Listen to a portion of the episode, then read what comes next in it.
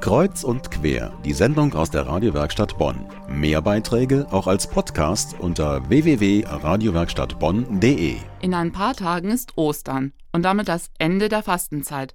Manche Menschen nutzen Jahr für Jahr die Tage von Aschermittwoch bis Ostersonntag als die Gelegenheit zum Frühjahrsputz im eigenen Körper.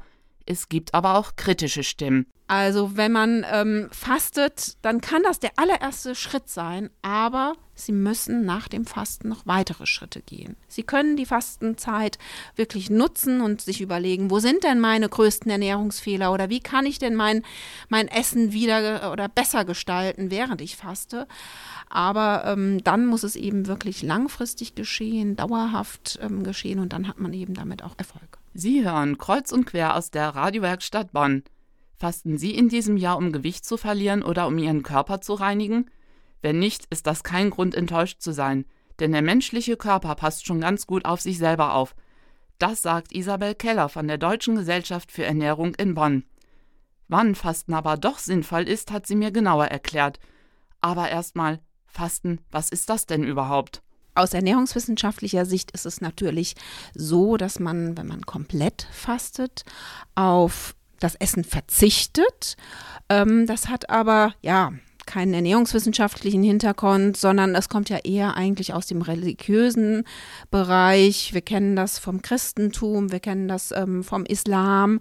Ich sag mal, heutzutage in der Industriegesellschaft ist es ja eher so, dass wir vielleicht auch nicht mehr aus religiösen Gründen fasten, sondern eher vielleicht aus medizinischen oder therapeutischen oder es kommt aus dem Naturheilkundlichen. Und ähm, wenn man sich jetzt anschaut, was im Körper wirklich passiert, dann schaltet natürlich der Körper erstmal auf Sparflamme. Er kommt in den Hungerstoffwechsel, weil einfach ja kein Essen und damit keine Energie mehr zugeführt wird. Es ist eben so, es wird ja kein Essen und damit keine Fette, keine Kohlenhydrate, keine Proteine mehr zugeführt. Der Körper bekommt von außen keine Energie mehr und muss während des Hungerns, während des Fastens, mit dem Vorlieb nehmen, was er noch als Speicher hat, seine Energiereserven. Und ähm, ich sag mal, bis so, ja, die Energiegewinnung aus ähm, den Fetten in Gang kommt, wird es ein bisschen kritisch. Denn ähm, dann wird auch ähm, das Eiweiß herangezogen, aber für das Eiweiß haben wir keinen Speicher. Und dann kann es natürlich auch ein bisschen kritisch für den Körper werden. Man hört ja so viel und liest es in den Magazinen, Fasten ist gesund, weil man den Körper reinigen kann. Was ist denn dran an den Schlackestoffen? Also diese ähm, Schlackstoffe oder Schlacken, die häufiger erwähnt werden, die gibt es eigentlich aus ernährungswissenschaftlicher Sicht gar nicht. Es wird wirklich häufig gesagt, ja, ich möchte meinen Körper reinigen, ich möchte ihn entschlacken, ich möchte ihn wieder frei von Fremdstoffen machen. Ähm, das ist eigentlich gar nicht notwendig, denn wir haben in unserem Körper genügend Systeme, die ähm, tagtäglich wirklich die Stoffwechselprodukte, die wir nicht mehr benötigen, wirklich abtransportieren. Sei es zum Beispiel eben ganz normal über den Darm oder eben auch über die Niere. Und die lagern sich nicht irgendwo ab und müssen dann mal durch das Fasten raus aus dem Körper, sondern die werden ganz normal tagtäglich entsorgt. Haben Sie eine Faustformel über das Fasten hinaus für eine gesunde Ernährung? Also die Deutsche Gesellschaft für Ernährung ähm, hat zehn Regeln verfasst. Und diese zehn Regeln kennzeichnen einfach eine vollwertige Ernährung.